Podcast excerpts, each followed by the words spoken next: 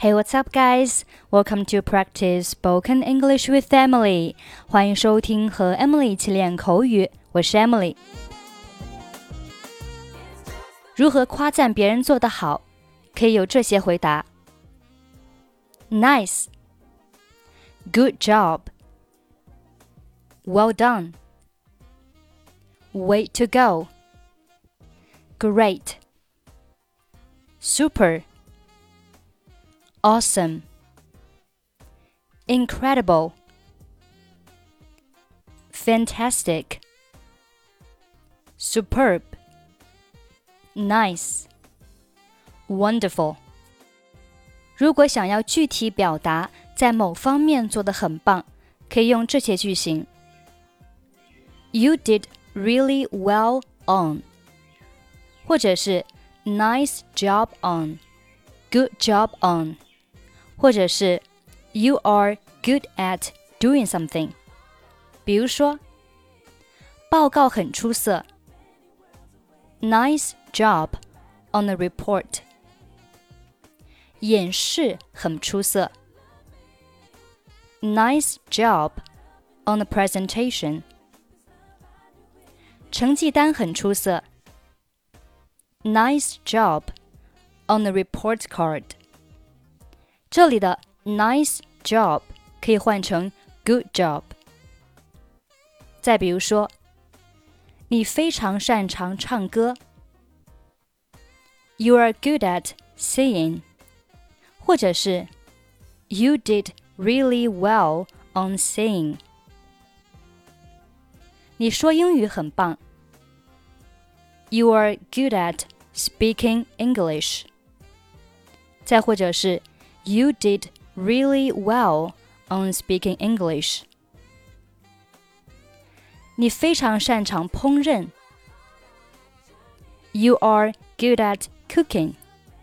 或者是 You did really well on cooking.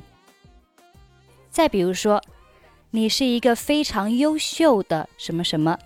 那这里优秀，你可以说 good, great, awesome fantastic 都可以。比如说，你是一个优秀的作家，你可以说 You are a good writer，或者是 You are a great writer。You are an awesome writer. You are a fantastic writer. 在什么什么方面，没有人能超过你。Nobody can touch you when it comes to 比如说，在烹饪方面，没有人能超过你。Nobody can touch you when it comes to cooking。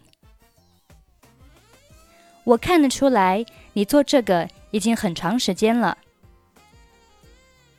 I can tell you've been doing this for a long time。我想你可以做任何事情。I think you can do everything.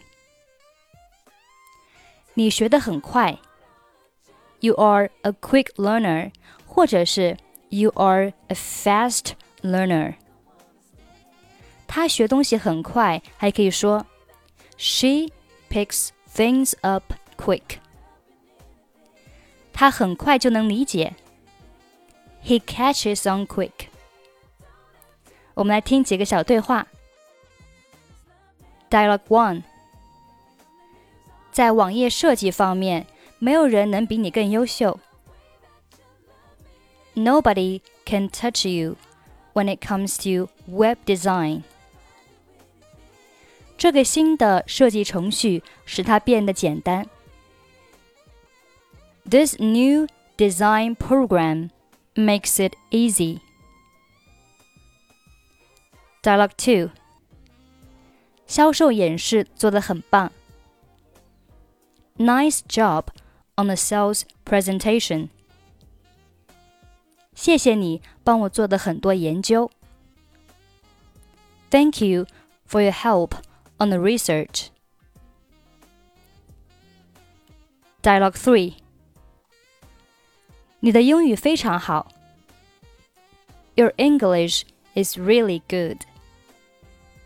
谢谢， 不过学英语的路还很长，我想我还有许多需要学习的地方。Thanks, but it's a long road. I think I've still got a lot to learn. Nobody can touch you when it comes to web design. This new design program makes it easy. Nice job on the sales presentation. Thank you for your help on the research. Your English is really good.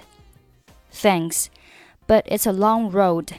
I think I've still got a lot to learn. Okay, that's pretty much for today. 想要参与本期节目的跟读版本以及语音打分，欢迎您关注微信公众号“英语主播 Emily”，在公众号里回复“节目”两个字即可加入。I'm Emily. I'll see you next time. Bye bye.